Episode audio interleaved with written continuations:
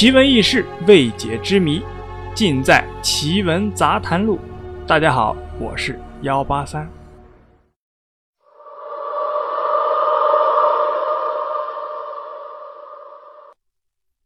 一八七二年，清朝年间，中国发生了一件怪事儿，就是坊间广为流传的“一八七二年广西僵尸袭人事件”，死伤村民二十多人。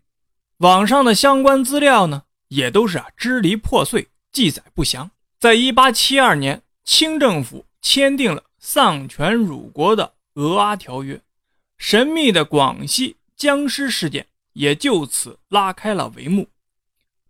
南疆边陲之地，广西的某个海港，早早的就送来了一批低关税的沙俄货物。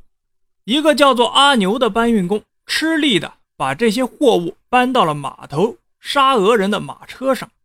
也许是因为啊，昨天没有吃饱，也许是因为不小心，阿牛在搬运一个黑褐色的箱子的时候啊。不小心，箱子滚到了地上，摔出了一个精致的金属的容器。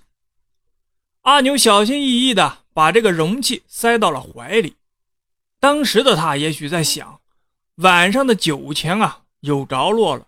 可是他没想到，这个金属在一接触到阿牛的体温后，就迅速的溶解到了阿牛的身体里，与他化为了一体。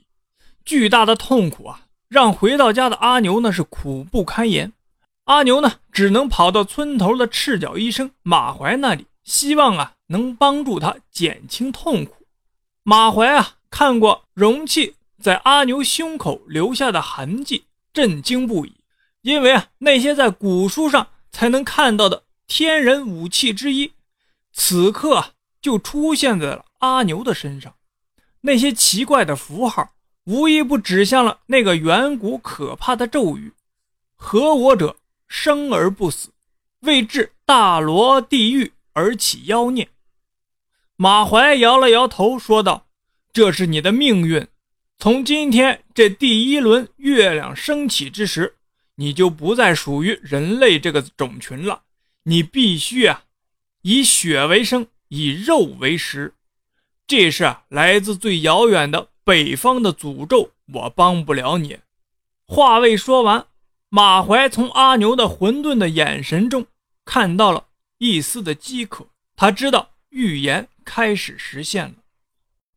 说到这里呢，就要提到一个关键的人物，叫严树森，广西的安察使。安察使的职责啊是考察官员和体察民情，需要到处跑。在严树森的日记中，就详细的记载了他在当时所了解的僵尸袭人事件。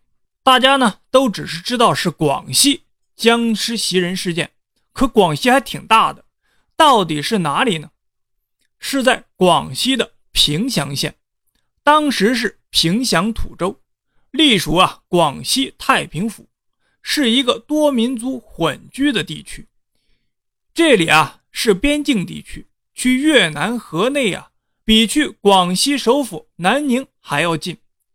这也是一个山区，属于很多小说中的十万大山中的一个区域。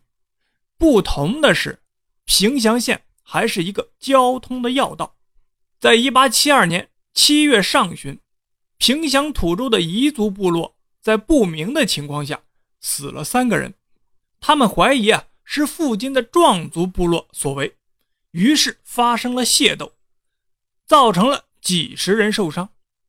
几天后呢，太平府派人介入了调查，负责此事的是一位太平府的一位参事，一位是巡捕房的捕头。参事呢安抚啊各族民众，捕头负责调查真相。就在他们到达的当天晚上，再次有一人死亡了。是傣族部落的人，而这次死亡的一人为侦破的真相留下了线索。仵作验尸后的报告让所有人大吃一惊，这不是人类所为。在政府的组织下，各部落的巫师和神汉联合起来想对策，可是还是没想到对策，就到了七月十五了。七月十五的晚上，月明星稀，捕头和几个巫师啊，在一个村里巡逻，一群僵尸就冲进了村子，见人就咬，连鸡鸭猪羊，所有牲畜都不放过。村民们呢是连夜撤退，到了第二天数人，才发现死了十八人，基本上都是跑不动的老人和小孩。这个时候啊。广西的安察使严树森就刚好在这附近，听到报告后啊，立即就赶往了事发地。严树森是道光年间的举人，进士都没中，可最后呢，官至广西巡抚，一生啊可是大运气，从来不信鬼神。严树森呢，首先就下令封山，村子方圆三十里都不得进人，然后。下令烧山，大火烧了七天七夜才熄灭。从此之后，再也没有出现过僵尸袭人的事情。广西的僵尸袭人事件就此平息。这件事不久之后呢，广西安察使严树森就给朝廷上了一道奏折，大概意思是：越南境内啊，英吉利人勾结我国的奸人，烧杀抢掠。